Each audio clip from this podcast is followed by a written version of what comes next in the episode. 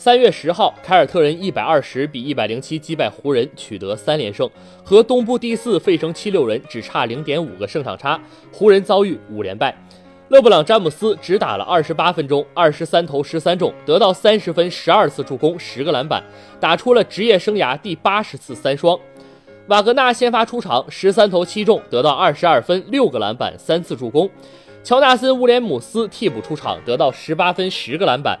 凯尔特人这边，欧文十八投十二中，三分球八投五中，得到三十分、七篮板、五助攻。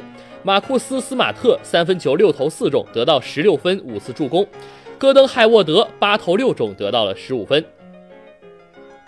前段时间凯尔特人队打得不好的时候，很多人质疑欧文不是一个好领袖。前绿军名宿保罗·皮尔斯甚至公开说，欧文不是冠军球队最好的球员。欧文面对着质疑，没有多说什么。他在更衣室和客场的飞机上团结队友，鼓舞球队士气，解开了队友们的心结，解决了绿衫军更衣室的问题，让队友们专心打球。